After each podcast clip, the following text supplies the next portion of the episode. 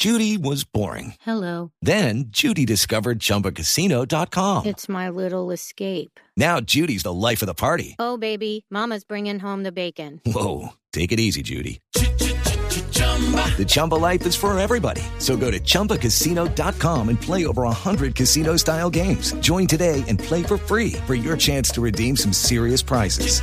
chumba ChumbaCasino.com. No purchase necessary. Void where prohibited by law. 18 plus terms and conditions apply. See website for details.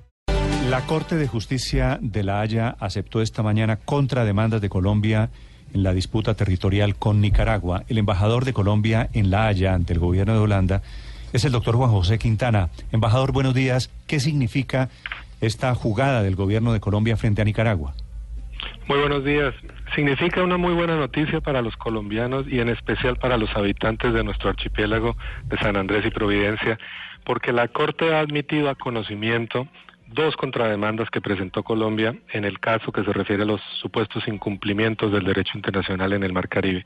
Nicaragua estaba acusando a Colombia de que incumplimos el derecho internacional y nosotros hemos volteado un poco la torta y hemos logrado que la Corte admita que es Nicaragua la que puede estar violando el derecho internacional en perjuicio de los derechos históricos de pesca de nuestros nacionales.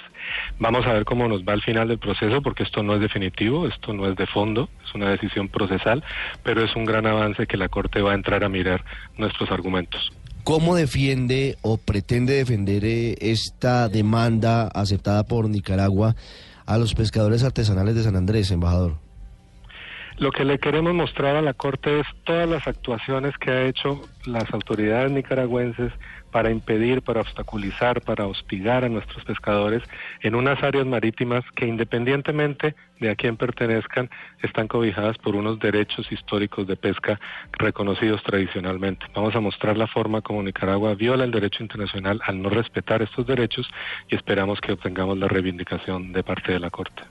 ¿Cuánto se puede demorar todo este proceso, embajador, para saber si de verdad se logró voltear la torta o no, como usted dice?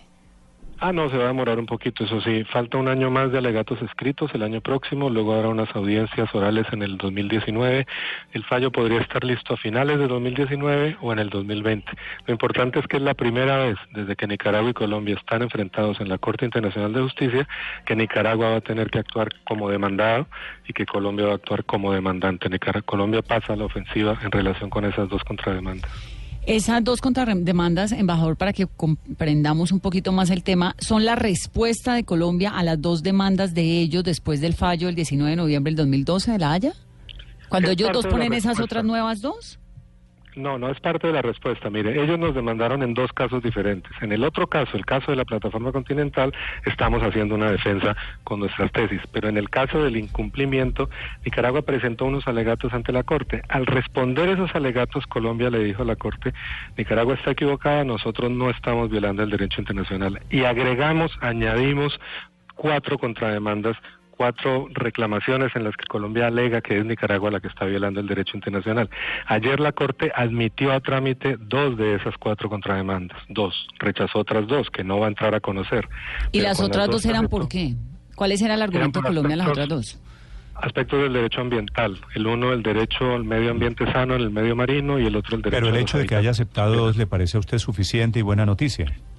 El hecho de que haya aceptado la de los derechos históricos y la de las líneas de base me parece a mí un logro grande. Y el hecho de que no haya aceptado las dos medioambientales no significa que Colombia las va a abandonar, significa que la Corte no se va a ocupar de ellas en el marco de este proceso. Mm. Pero Colombia va a seguir insistiendo en otros foros internacionales para exigir que Nicaragua respete sus obligaciones en materia medioambiental. Contrademanda de Colombia contra Nicaragua en la Corte de La Haya. Dos en realidad. Gracias, embajador Quintana, por la explicación. A sus órdenes, gracias a ustedes.